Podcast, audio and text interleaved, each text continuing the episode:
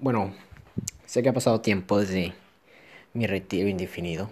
He vuelto nuevamente. Realmente me ausento cada vez que saco un episodio. Realmente no era así antes. Antes subía, si acaso, tres podcasts al día. y era un demente. Realmente me gustaba hacerlo. Ahorita me sigue gustando hacerlo realmente. Pero pues ha cambiado, no crecí con el tiempo pues salen obligaciones que pues me impiden vaya seguir haciendo estos tipos de cosas y enfocarse en cosas un poco más importantes y dejar sus hobbies de lado. Pero bueno, hoy no vinimos a hablar de mí. Hoy vinimos a hablar de un disco que ya había hablado en este podcast sobre él, pero realmente siento que ese podcast no le hacía justicia a ese disco. Realmente no investigué mucho a fondo y, o sea, el audio, el audio era una porquería, la verdad y espero que este, pues, este podcast le haga justicia porque realmente es uno de mis discos favoritos de la vida y, y Wizard también es una de mis bandas favoritas y una de las mejores bandas de los 90, a mi parecer. Y este también es uno de los mejores discos de los 90. Pero bueno, hoy voy a hablar de Blue Album. Y, y espero que esto sea de su agrado. Pero bueno, comencemos. Como ya es costumbre en este podcast, voy a hablarles un poco de los inicios de la banda. O de sus comienzos, vaya. Pero bueno, hoy voy a hablar. Todo comenzó con Rivers Kuman. Él anteriormente tenía unas bandas, varias bandas, estilos Metallica, con sonidos más heavies. Así con, o sea, como varios sonidos, estilos de la época, como varios de glam rock, así. De hecho, hay, varias imágenes donde River se ve con cabello largo, muy característicos de, de esos tipos de grupos. Pero bueno, total, esas bandas fracasaron y pues Rivers, pues realmente no, no estaba prestando mucha atención a eso estaba buscando una banda que realmente destacara. Él siempre lo que quiso desde niño era tener una banda y salir de giras y esas cosas. Y pues esperaba tener algo. Conocí a un sujeto, Pat Wilson, que él tocaba la batería y ahí decidieron hacer un dúo, compositor. No tanto, pero grabaron unos varios demos que tenían batería. Entre esos demos estaban varias canciones que serían parte del Blue Album. Y entonces ahí tenían sus demos. Realmente no tenía nada en mente. Entonces surgió un sujeto llamado, este, ¿cómo se llama? Matt Sharp, que es el actual vocalista Randalls, de la banda, por cierto. Esperan también hablar de su disco debut, The Return of the Randalls. Ya sé, ya sé que siempre lo prometo y nunca hago nada, pero denme paciencia, denme paciencia. Pero bueno, total, conocen a este sujeto, Matrap, un loquillo, que pues el sujeto también había fracasado con eso del rock y el tipo decide irse de, pues no sé, a trabajar. O no sé, se fue en camión y como había estado con Rivers Cuomo, le, le prestó uno de sus, o le regaló creo un demo de las grabaciones que había grabado con Pats, con Pat Wilson. Entonces este Mark Sharp escucha la, la música y dice, a la vez. Bueno, no dice eso, pero dice, oh, esto es really good. Entonces, da monte de regreso con Rivers Cuomo y le dice, hay que formar una banda. O algo así. Entonces, pues así empezó Wizard, como lo conocemos. Empezaron así en el 92, se fundaron con Pat Wilson, Mark Rapp, Rivers Cuomo y Jason Copper el primer guitarrista de, de Wizard rítmico, rítmico y estaban tocando canciones del demo. Y estuvieron así realmente a la, a la audiencia en general que iba no le gustaba a Wizard porque querían bandas grunge y ellos pues no eran por más que se forzaran Rivers quería que pues quería sonar así muy grunge pero realmente no no tenían, tenían más tintes de ser como los Pixies. Los primeros demos, el, el demo que grabaron, tenía ese, ese tinte como estilo Pixies, o sea, las versiones. Y Rivers queriendo simular la voz de, de Kurt pues realmente no estaban, aún no conseguirían ese, ese sonido propio, pero las letras en sí serían muy, muy distintas a lo que a la aquella época. Pero entonces, pues, estuvieron así, surgió un, un contrato discográfico con DC Head Records y pues empezaron a, a grabar, bueno, ese demo que grabaron les abrió la puerta a DC Head Records y pues grabaron ese disco grabaron el disco y pues le ofrecieron ese contrato discográfico y así empezaría. Pues empezaron a, grabar el disco y hubo problemas ya que el Jason Copper tenía una novia en ese entonces y le dijeron que pues, estaba embarazada y el sujeto no se lo tomó muy bien y a veces estaba bien por unos minutos y a veces se, se volvía loco de mente. Y pues no era lo que buscaban en ese entonces querían grabar el disco bien. Entonces pues decidieron echarlo. Injustamente pero gracias a eso pues encontraron al guitarrista Brian, Brian Bell actualmente sigue siendo el guitarrista rítmico de la de la banda Wizard. Y pues el tipo una anécdota graciosa es que el sujeto llegó y abrió la puerta de creo que de un apartamento donde estaban esos y abrió la puerta y había un sujeto que una banda le enseñaron el hacer y el tipo dijo bienvenido a Wizard y Brian Bell pensó ah qué demonios me estoy metiendo pero entonces pues así pasó. Luego vi a Rivers como como que con un bigote estilo Mario Bros. y y dijo y Rivers le dijo a Brian Bell que se dejara el bigote porque eso era lo que íbamos a tener en la portada pero Brian Bell le dijo que en serio quieren eso. Y entonces pues Rivers como dijo no mejor no y pues así fue la anécdota graciosa que cuenta Brian Bell. Entonces bueno regresando al disco probablemente este Brian Bell no colaboró mucho con la guitarra. Realmente todo es todo es de de Rivers él, él quitó todas las, grabaciones que hizo Copper y grabó sus partes. Este Brian May solo colaboró con coros. Y ya. Pero bueno. Retomando el disco, pues hablemos un poco de, de sus canciones que hay que hablar de ellas. Pues todo empieza con My Name is Jones.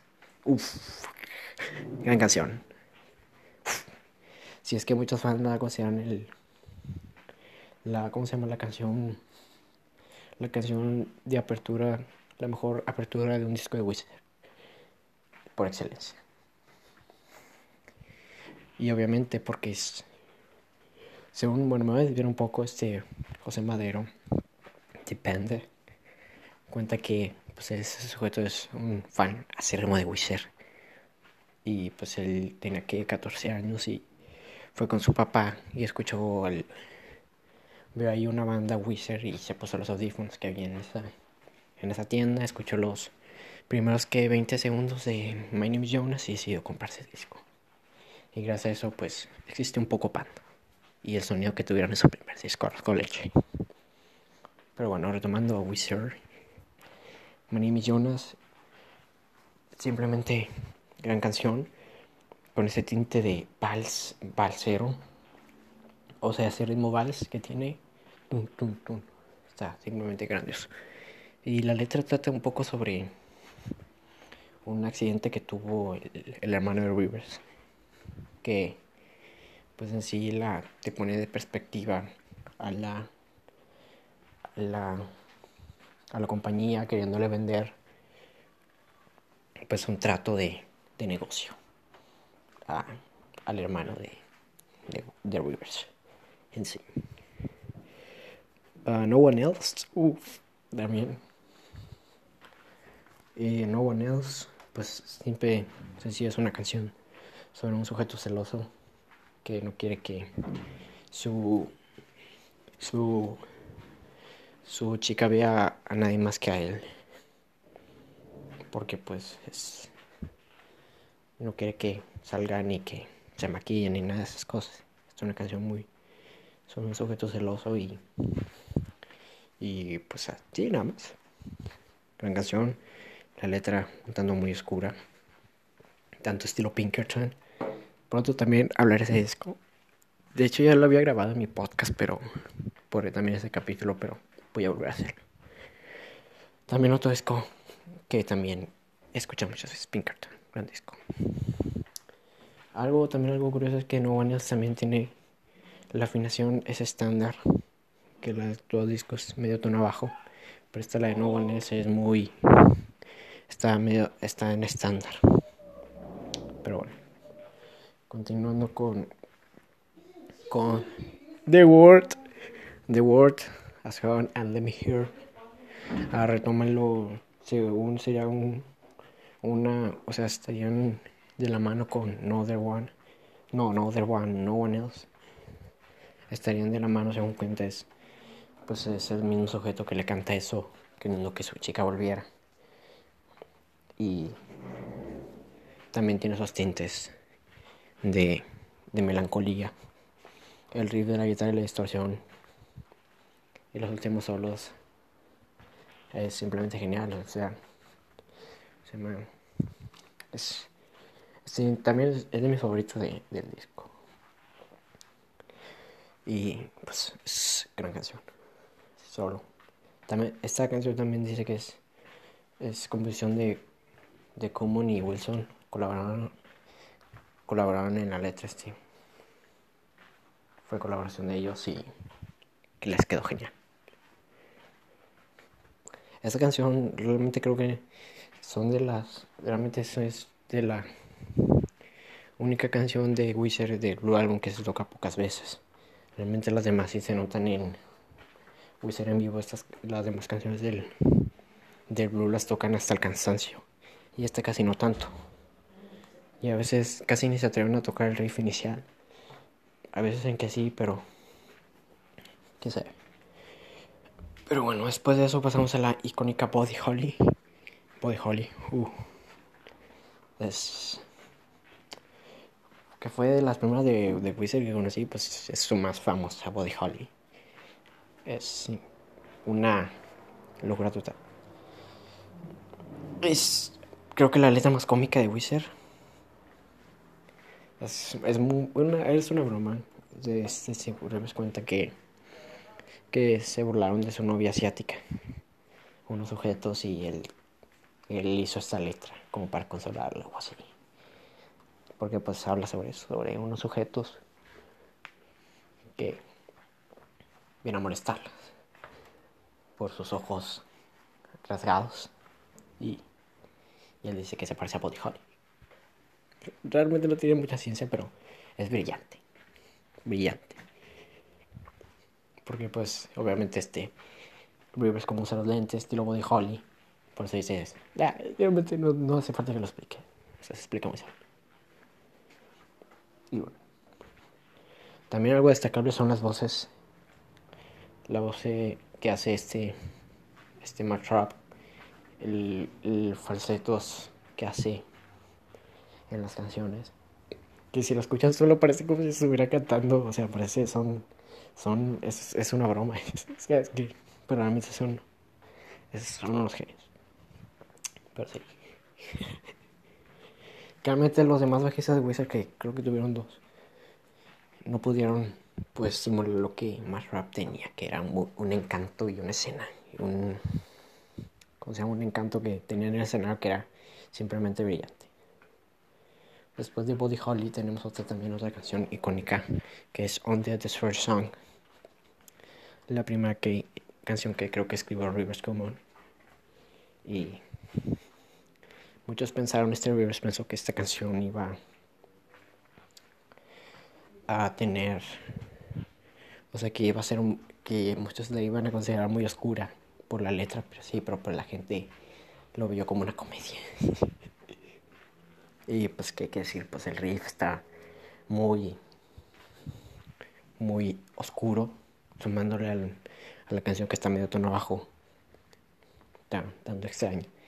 Y el inicio también basado, las voces que están de fondo también basadas en una canción que, que también habla sobre eso. También está basada en una canción que también sí está basada en una canción de un artista que que cuenta sobre un sujeto que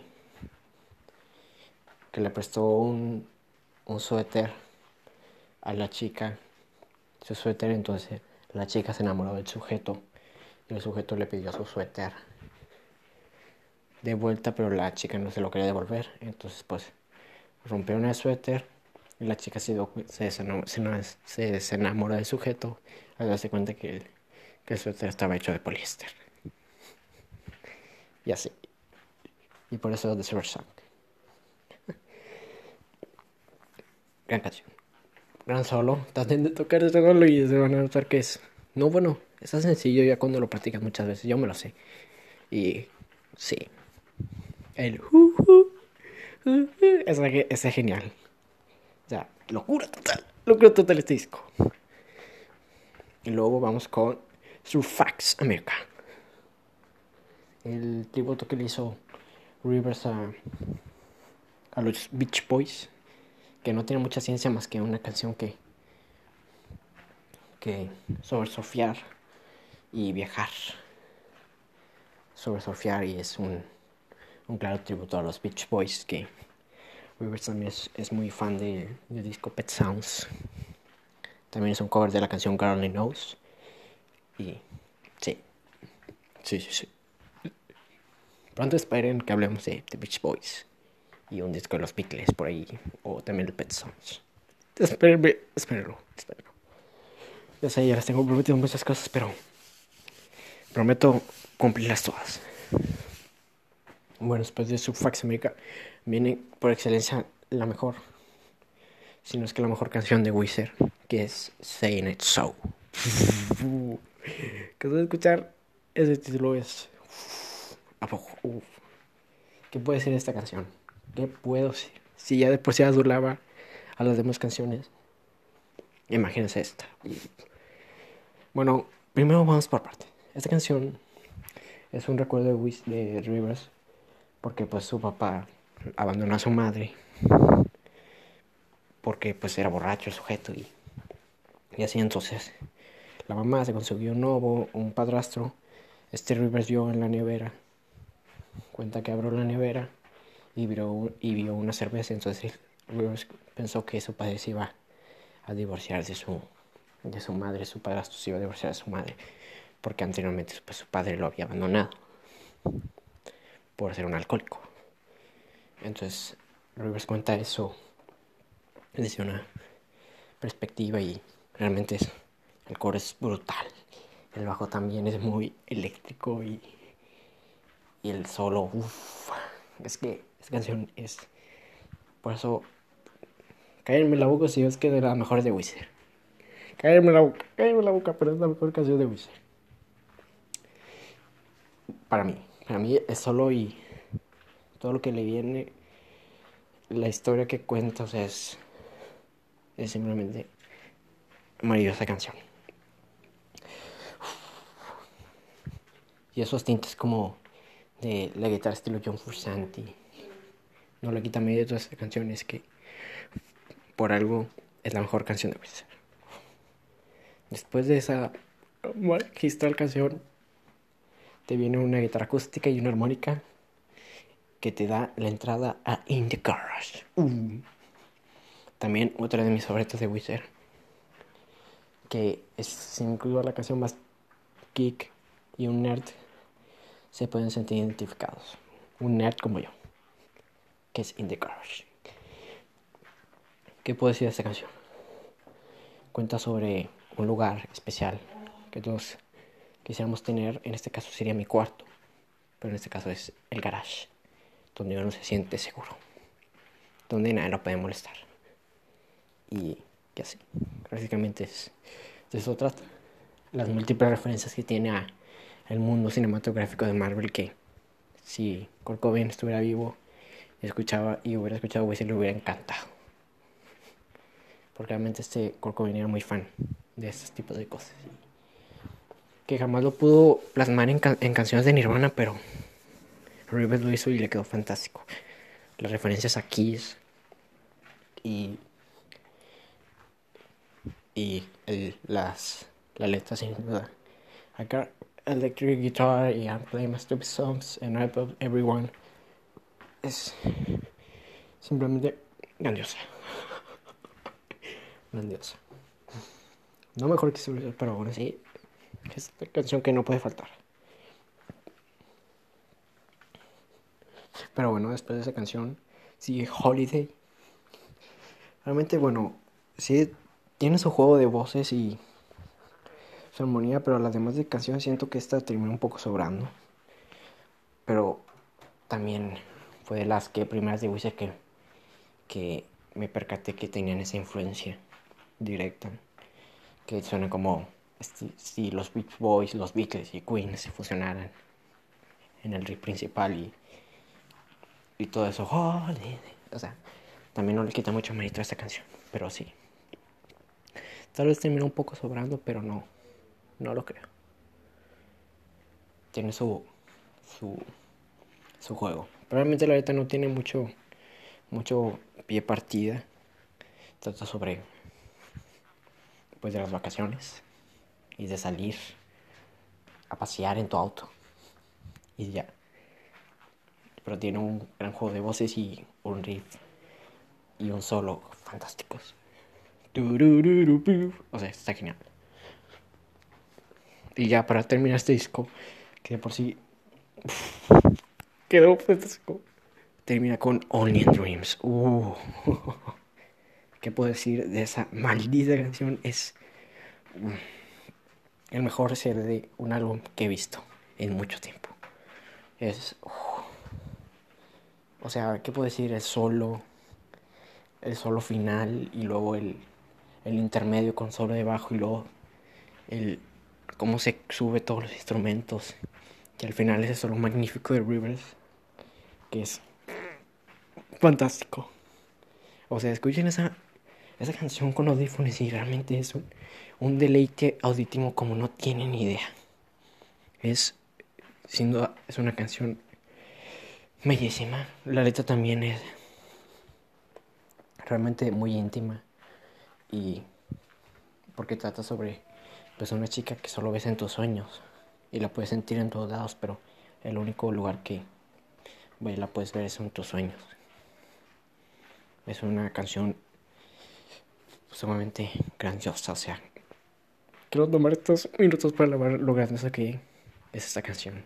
Es solo, que creo que es de los mejores que Rivers ha hecho en su carrera, porque es simplemente grandioso, la línea de bajo, exquisito, o sea, la, batería, cómo hace el crash y luego entra solo, es, es fantástico, realmente gran disco, gran, gran, gran disco.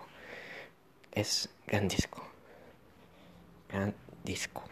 No me voy a casar de decirlo, pero es un gran, gran, gran, gran, disco. Ni Duke, ni que ocho cuartos, ni Nevermind. Bueno, ya no estoy exagerando, pero gran disco de mis favoritos que hay. O sea, Pinkerton y Blue son de mis de los mejores discos que ha hecho Wizard.